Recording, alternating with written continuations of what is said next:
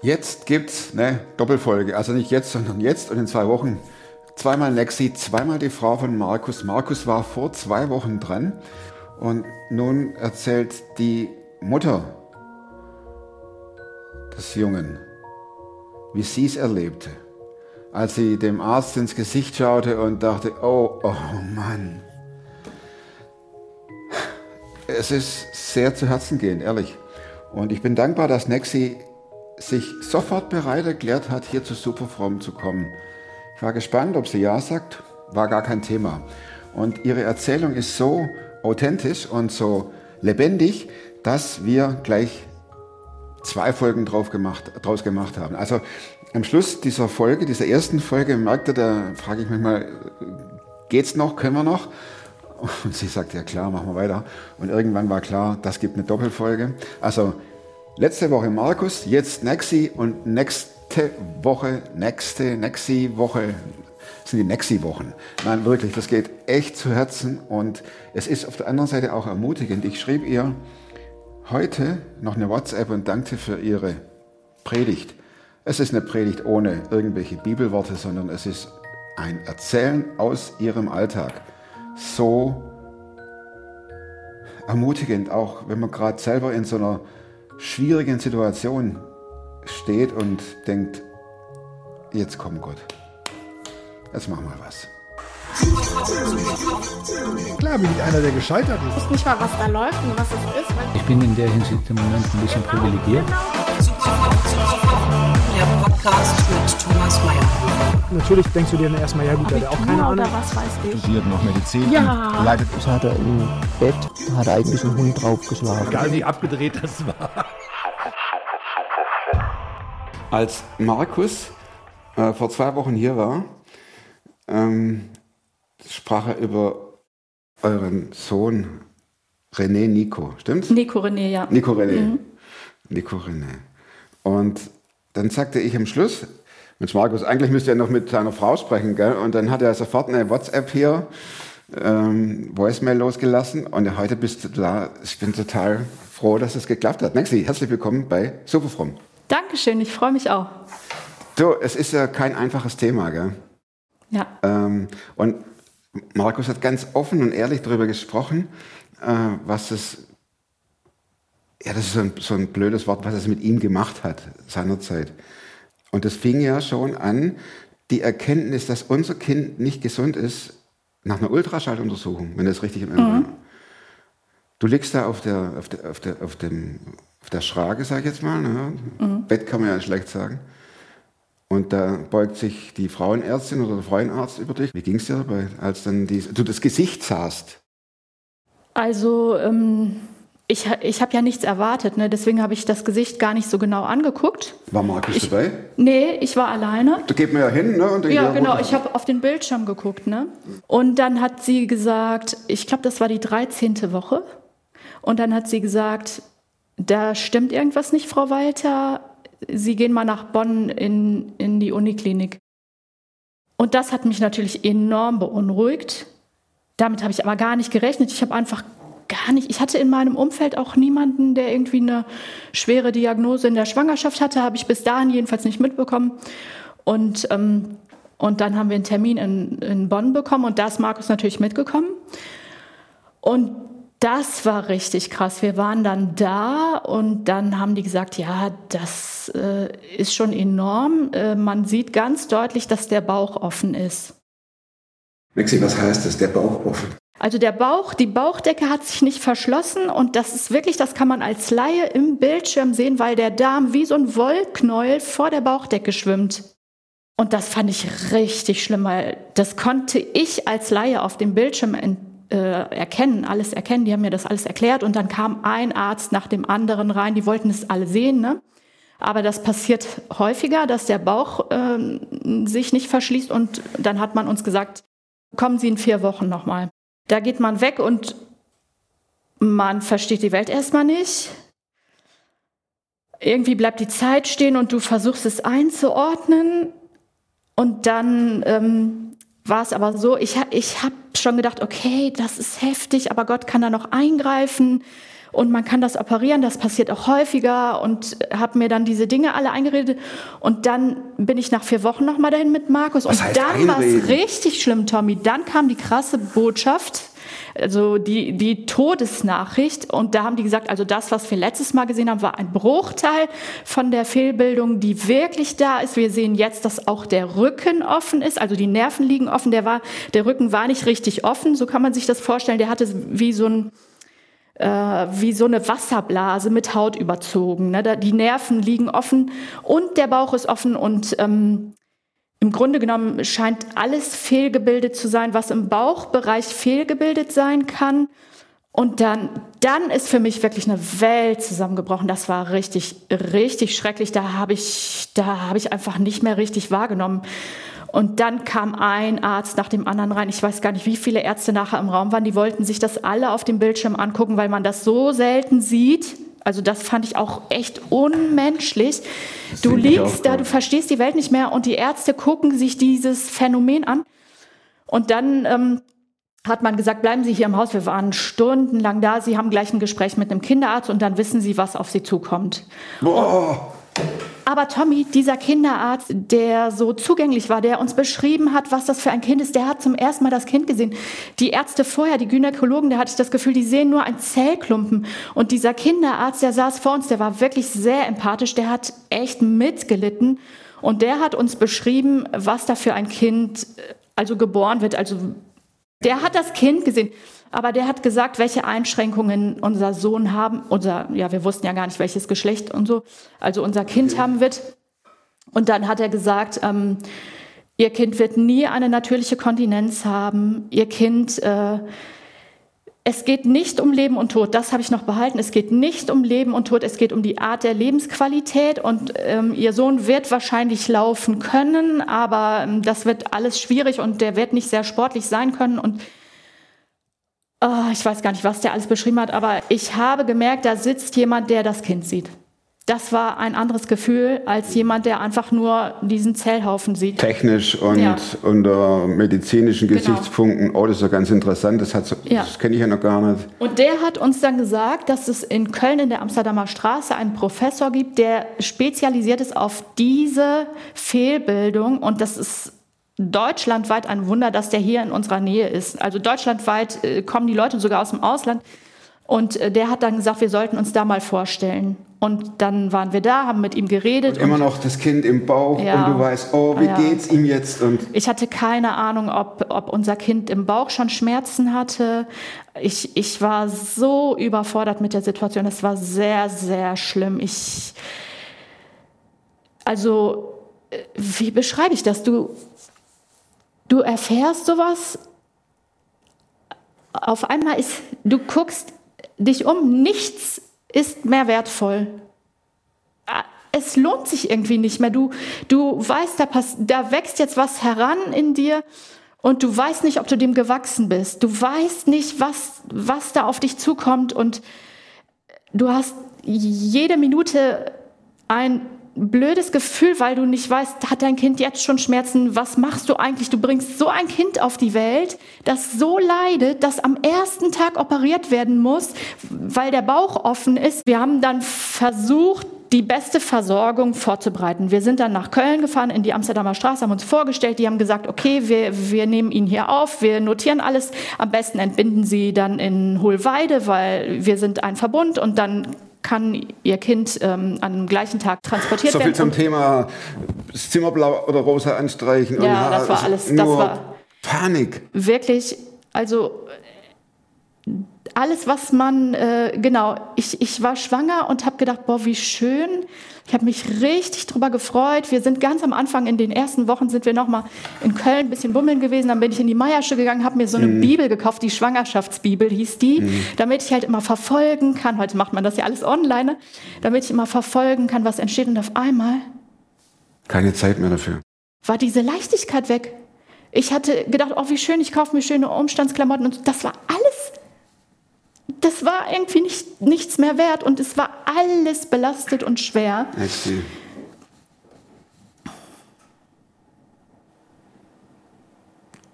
Zig Untersuchungen bis zur Geburt, oder? Genau. Es wird Irgendwann habe ich gedacht, genau. Und äh, meine, meine Ärztin hat mich dann auch angerufen, nachdem diese krasse Diagnose kam und hat mich gefragt, ja, Frau Walter, wie ist es denn jetzt? Kriegen Sie dieses Kind? Ne? Weil die Ärzte haben mir dann sofort gesagt, ja, unter solchen Umständen müssen Sie das Kind nicht austragen und so, ne?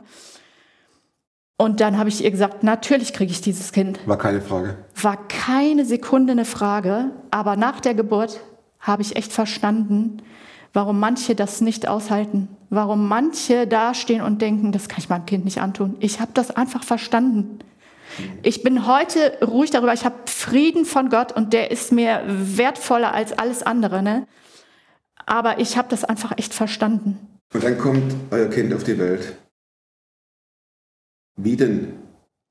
Also ähm, War wir eine haben normale Geburt war ja nicht möglich, ne? Wir haben geplant, dass äh, unser Kind per Kaiserschnitt kommt, das ist klar. Mhm. Ne? So ein Kind kann nicht durch den Geburtskanal mit einem offenen Darm und so. Und da gab es einen Termin. Der wurde festgesetzt, an dem Tag wird er geholt. Das ganze Team von Ärzten muss bereit sein, die müssen alle vorbereitet sein. Und dann hatte ich aber einen Blasensprung. Ich glaube, fünf Wochen oder drei Wochen vor dem eigentlichen Termin. Vor Drei dem Wochen. Termin, wo das ganze Ärztegeschwader schon äh, in den Startlöchern stand, um ja, einzugreifen genau. und zu helfen. Davor hatte ich drei Wochen vorher hatte ich einen Blasensprung. Und dann ähm, sind wir ins Krankenhaus gefahren und dann Nach Köln? äh, wir sind nach Hohlweide gefahren, richtig? Und da hat man mir erstmal wehenhemmende Mittel gegeben, damit man Zeit hat, das ganze Ärzteteam vorzubereiten und alles. Oh, Und sorry. ähm, dann ähm, ist der Nico, also wir wussten ja nicht, ob es ein Junge oder ein Mädchen wird, ist unser Kind geboren. Und die Ärzte haben mir gesagt, wir wissen noch nicht, ob sie ihr Kind sehen können nach der Geburt. Das entscheiden wir dann, ne? weil keiner wusste letztendlich, wie das Kind wirklich Ganz aussieht. klar. Ich habe mir gerade gedacht, haben, dir das, haben Sie dir das Kind auf die Haben die mir Brust nicht gelegt? gezeigt. Haben oder? die mir nicht gezeigt. Mhm. Und dann, ähm, du bist ja beim Kaiserschnitt, bist du ja schon wach, du bist Ja, örtlich betäubt, ne? Und ich habe alles mitgekriegt, wie die geredet haben bei der Geburt und ich fand das richtig schlimm, weil das war, äh, das waren Ärzte, die, ähm, die haben dann so geredet, ja, der Defekt ist aber viel größer, als wir erwartet haben und sowas. Und ich liege da und denke, Leute, könnt ihr, ich, ich bin die Mama, ich, ich krieg das alles mit, das war wirklich schlimm. Und dann habe ich gedacht, ja, zeigen die mir jetzt das Baby oder nicht? Und dann haben sie ihn mir nicht gezeigt, haben mir Beruhigungsmittel gegeben. Und dann ähm, nach einer Weile kam der Markus zu mir und hat äh, gesagt, er hätte unser Kind gesehen, es ist ein Junge. Und ähm, der wird jetzt fertig gemacht und wird, hat mir dann ein Foto gezeigt und hat gesagt, der wird jetzt abgeholt von den ähm, Kollegen aus der Amsterdamer Straße und dann kommt er da in den OP. Ja, dann ging das weiter. Die, Ein Foto gezeigt nur vom Gesicht oder vom ganzen Körper? ein Foto vom Gesicht. Nee, nicht vom Körper, das hätte ich niemals verkraftet. Nur vom Gesicht. Und das war ein ganz süßes Kind. Das war ein ganz süßes Kind, echt. Und dann kommt er weg. Ja, genau. Und dann kam der in den OP und dann hat man versucht, den Bauch zu verschließen. Und ähm, am gleichen Abend hat man festgestellt, dass, äh, dass das zu viel Druck auf den Bauchraum ausgeübt hat, so wie man den Bauch verschlossen hat und dass, äh, dass das nicht geht, dass man wieder ein Stück entlasten muss. Und dann hat man den Bauch wieder, also der ist zum zweiten Mal am ersten Tag in den OP gekommen, dann hat man den Bauch wieder ein bisschen geöffnet. Und äh, bis zum Schluss hat der einen Teil seines Bauches offen gehabt. Der war nie ganz verschlossen. Es ging nicht. Man konnte den nicht verschließen. Du kamst dann aus der Narkose. Du, du wusstest, dein Kind ist weg. Du liegst im Krankenzimmer, wo vielleicht andere Mütter liegen mit ihren Neugeborenen. Deins fehlt. Allein schon der Gedanke ist Horror. Ähm, und dann noch zu wissen, da arbeiten Ärzte an unserem Kind und versuchen ihn zu retten. Maxi, was macht das mit einem, einem Glauben? Das ist, du bist grunderschüttert. Es ist unglaublich. Ich kann das gar nicht in Worte fassen. Ich war zum Glück nicht mit einer Mama auf dem Zimmer, die auch ein Baby bei sich hatte. Das wäre, glaube ich, unerträglich gewesen für mich. Ich glaube, ich war alleine, aber ich hatte pure Verzweiflung. Ich, ich habe die Welt nicht verstanden. Ich habe gedacht, boah Gott, ich bin so davon ausgegangen, dass du ein Wunder tust. Ich habe wirklich gehofft, dass Gott ein Wunder tut im Bauch. Ich habe das gesehen, dass unser Kind fehlgebildet ist, aber ich wusste, Gott kann das mit einem Schnips wieder richten. Ich habe so gehofft, ich hatte so ein Vertrauen in Gott, so ein ähm, ja, kindliches, naives Vertrauen. Und ich habe auch meiner Ärztin damals gesagt, na natürlich kriege ich dieses Kind, Gott kann auch noch ein Wunder tun. Und dann kam er auf die Welt und es war schlimmer, als jeder erwartet hat. Dann hatte er am ersten Tag direkt zwei Operationen. Dann hat er eine Blutvergiftung bekommen. Dann, äh, ich weiß gar nicht mehr was. Es waren so viele Rückfälle. Dann hatte er einen künstlichen Darmausgang und der ist mehrfach prolabiert, also so nach außen gewandert. Der musste immer wieder neu fixiert werden. Das waren mehrere Notoperationen. Der ist blau angelaufen und immer wieder hatte er Rückfälle, Rückfälle, Rückfälle. Und du stehst da und betest und es wird schlimmer. Es wird immer schlimmer. Ich bete und es wird schlimmer. Und dann bist du in diesem Krankenhaus. Ich war dann im, im Elternhaus und war dann den ganzen Tag irgendwie da und bin dann nachts ins Elternhaus gegangen, das nebenan war. Und dann habe ich natürlich sehr, sehr viele kranke Kinder gesehen. Das fand ich auch heftig, weil das war wie eine Parallelwelt, die kannte ich bis dahin nicht. Das war, du guckst aus dem Fenster und denkst, das ist das normale Leben. Jeder geht mit seinem Kind zum Kindergarten und tralala, spielt im Park. Und, und da sind lauter kranke Kinder und zwar schwer kranke Kinder und die Eltern sind Tag ein, Tag aus da. Und ich habe echt gedacht, von dieser Welt wusste ich nichts gar nichts. Und dann gab es da eine Mama, die, die hatte so ein, auch ein schwerkrankes Kind. Ich weiß gar nicht, was genau die Krankheit war. Auf jeden Fall ist der Kopf auch nicht mitgewachsen. Die hatte so ein ganz kleines Köpfchen, dieses Mädchen. Und die sah gar nicht aus wie ein normales Baby, ne, weil der Kopf nicht mehr mitgewachsen ist.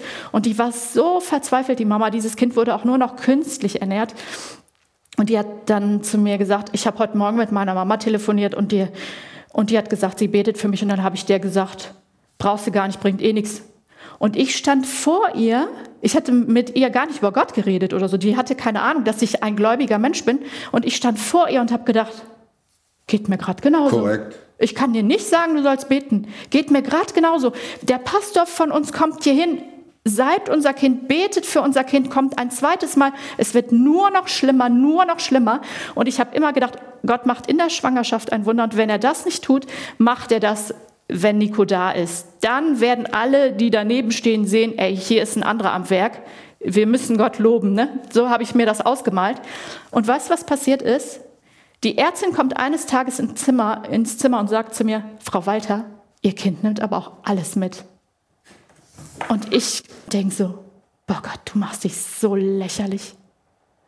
Da ist wirklich alles in mir zusammengestürzt, was ich mir aufgebaut hatte. Hast du dich verabschiedet von Gott?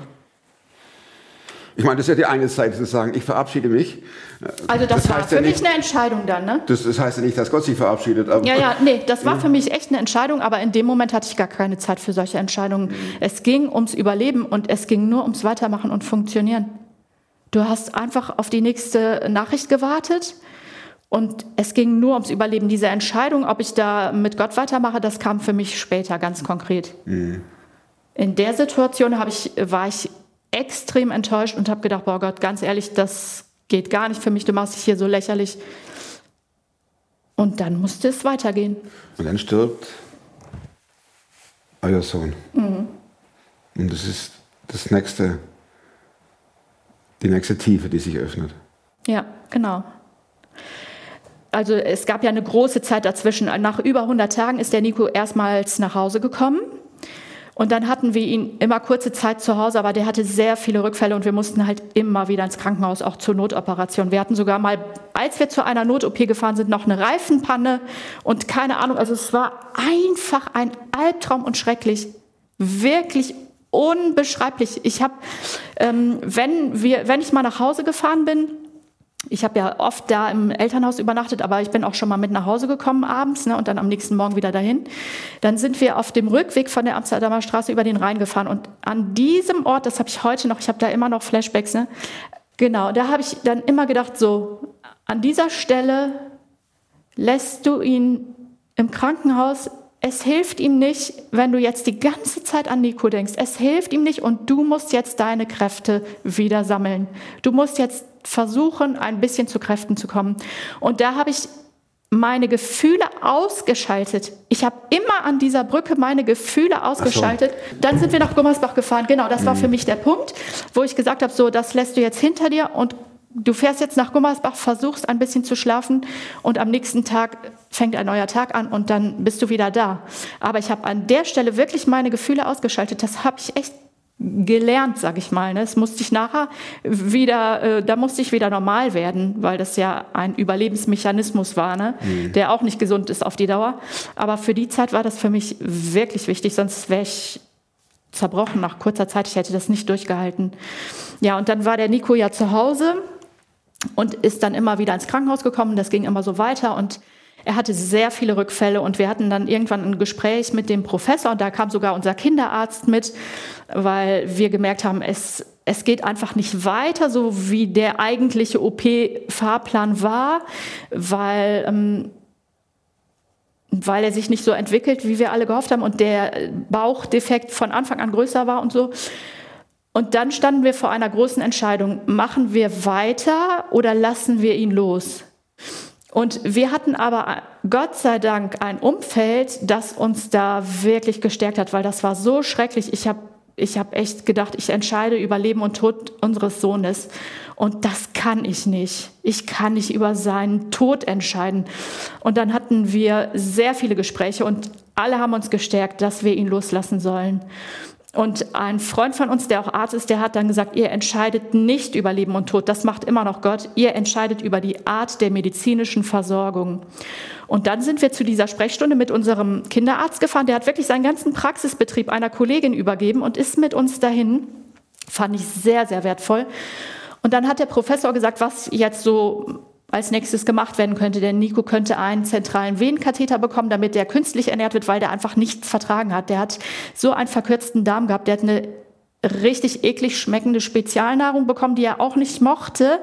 Aber das war das Einzige. Und der war schon 13, 12, 13 Monate, der wollte gerne vom Tisch essen und wir durften ihm nichts geben und das war alles schlimm. Ne? Und dann haben wir gesagt, nein, das machen wir nicht mehr. Wir werden sein Leben nicht verlängern, wir lassen ihn los. Und das war echt schwer für die Ärzte, das zu akzeptieren.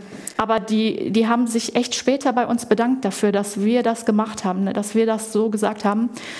Und dann haben wir nur noch eine Sache gemacht. Wir sind nur noch in das Kinderschmerzzentrum nach Datteln gefahren und haben ihn auf Morphium einstellen lassen, weil wir gesagt haben, wir möchten seine Schmerzen lindern, so gut es geht. Ne? Das wollen wir natürlich unterstützen, aber wir werden nichts Lebensverlängerndes mehr machen. Und dann hat der Nico Morphium bekommen, hatte aber immer noch starke Schmerzen. Der ist nachts, der war nie länger als eine Stunde, vielleicht mal anderthalb hat er geschlafen. Der ist immer wach geworden. Der hatte immer Schmerzen. Das war wirklich schlimm. Genau. Und dann ist er mit 14 Monaten an einem Infekt gestorben. Der war so geschwächt, der hat dann auch schon irgendwie zwei Tage alles verweigert. Der wollte nichts mehr trinken, nichts mehr essen. Es hat ihm alles Habt ihr so gewusst, dass es jetzt zu Ende Ja, geht? das haben wir gewusst. Und dann haben wir auch den Kinderarzt gerufen. Meine ganze Familie kam dazu. Wir waren alle in unserem Wohnzimmer und der hat wirklich eine ganze Nacht lang gekämpft. Wenn wir jetzt mal von den Tatsachen weggehen, gab es da, hast du funktioniert? Oder Nur. Ich habe nur funktioniert.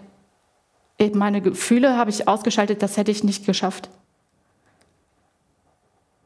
und dann war die Beerdigung und dann war Ruhe auf einmal.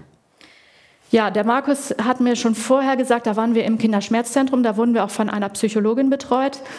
Und da haben wir uns schon damit beschäftigt, was kommt, wenn der Nico jetzt stirbt bald. Genau. Und dann hat der Markus äh, damals an einem Abend eine Reportage über die Nachkriegszeit vom Zweiten Weltkrieg geguckt. Und dann hat er nachher zu mir gesagt, Nexi, wenn der Nico geht, dann kommt die Nachkriegszeit. Dann haben wir Richtig. andere Dinge aufzuarbeiten, nachzuarbeiten. Und so war das dann. Also Nico ist gestorben und ähm, es war ruhig. Ich war sehr erschöpft. Ich habe nur noch geschlafen. Ich weiß noch, eine Freundin hat uns dann zum Mittagessen eingeladen. Ich habe mich an den Tisch gesetzt, gegessen und dann habe ich mich in ihr Bett gelegt und habe geschlafen bei ihr. Ich konnte einfach, ich konnte mich nicht länger als eine Stunde konzentrieren. Ich habe Kopfschmerzen bekommen. Ich war völlig erschöpft. Nexi, wie hält das denn eine Ehe aus? Da haben wir auch nur funktioniert. Wir haben, wir haben nicht mehr gestritten in der Zeit, gar nichts.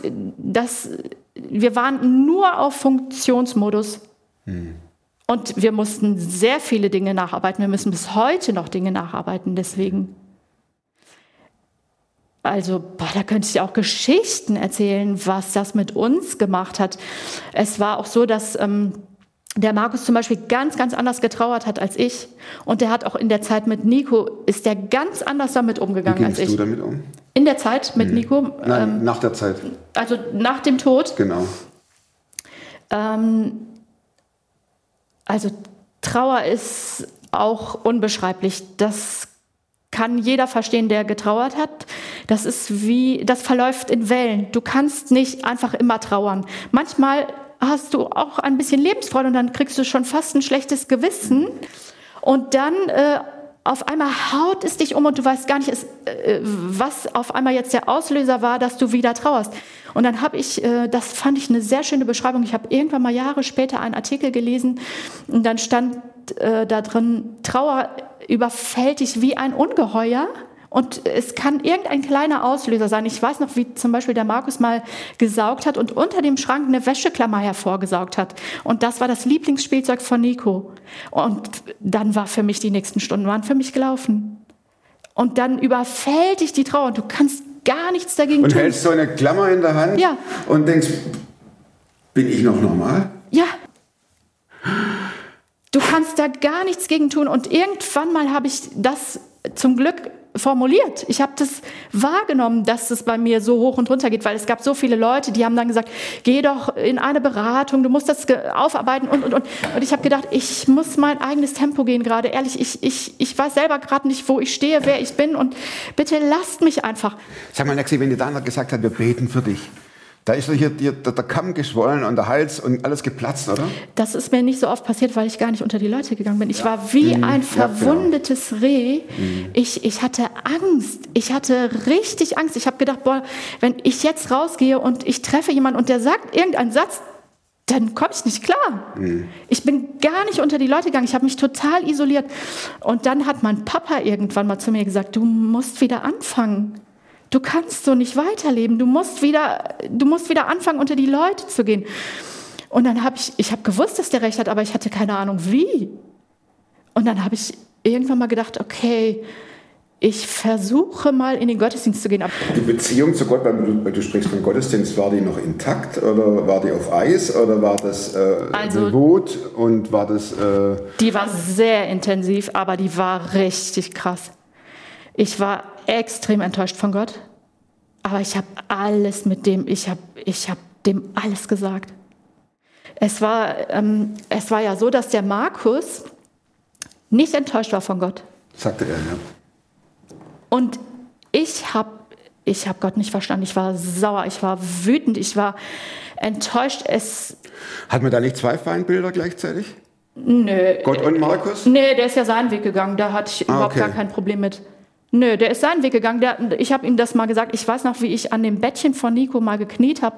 Und der Nico lag da und hatte Schmerzen. Und ich habe Gott so angeschrien und habe gesagt, das kannst du mir nicht erklären. Ich, ich war so fassungslos, weil jeder liebevolle Papa würde sich das nicht angucken. Wie kann ein himmlischer Vater, der alle Macht hat und der doch die Liebe in Person ist, wie kann der sowas zulassen?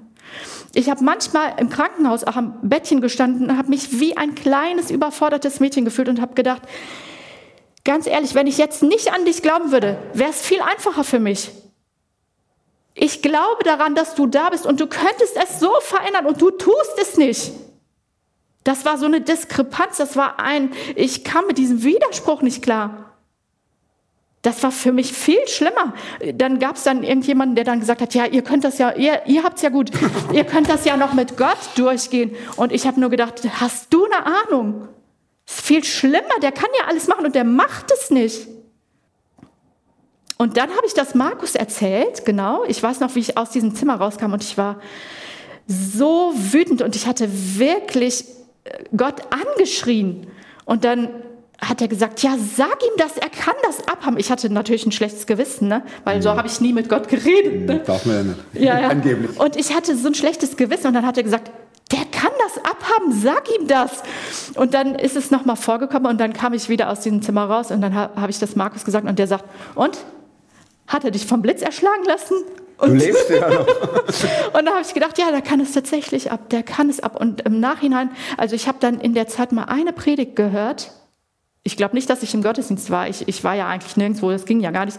Irgendwie kam ich an diese Predigt und dann hat unser Pastor gesagt, solange wir noch im Gespräch mit Gott sind, zeigen wir, dass wir ihm noch vertrauen. Weil wenn wir keine Hoffnung mehr hätten, würden wir ja nicht reden. Ne? Und, da, und im Nachhinein glaube ich, dass das mein Glauben durch diese Zeit gerettet hat. Dass ich das mit Gott besprochen habe. Kurzer Cut. Wann war das mit, der, äh, mit dem Herzinfarkt oder was du hattest? Schlaganfall. Schlaganfall. Ist egal, irgendwas. So irgendwas. Schlimmes. War das äh, eine Auswirkung aufgrund der Überlastung? Nee, ich glaube nicht. Dann lassen wir also, das weg, weißt du? Ja, Wann kam es zur Annäherung an den Gott, der das zugelassen hat? Boah, Tommy, das kann ich nicht kurz fassen. Das sind zehn Jahre gewesen. Das ist so wertvoll für mich, ehrlich. Da muss ich ein bisschen ausholen, aber so viel Zeit haben wir nicht. können wir Doppelständigung schießen. Ne? Erzähl mal, ist egal, das interessiert mich. Vielleicht schaffe ich das ja. Nein, äh, erzähl mal, egal was. Also Zehn es, Jahre. Ja, es hat wirklich Das zehn. muss man hören. Ich Zehn Jahre kann Annäherung. es dir wirklich sagen, weil ich in meiner Bibel an meinem 30. Ah, ich fange von vorne an.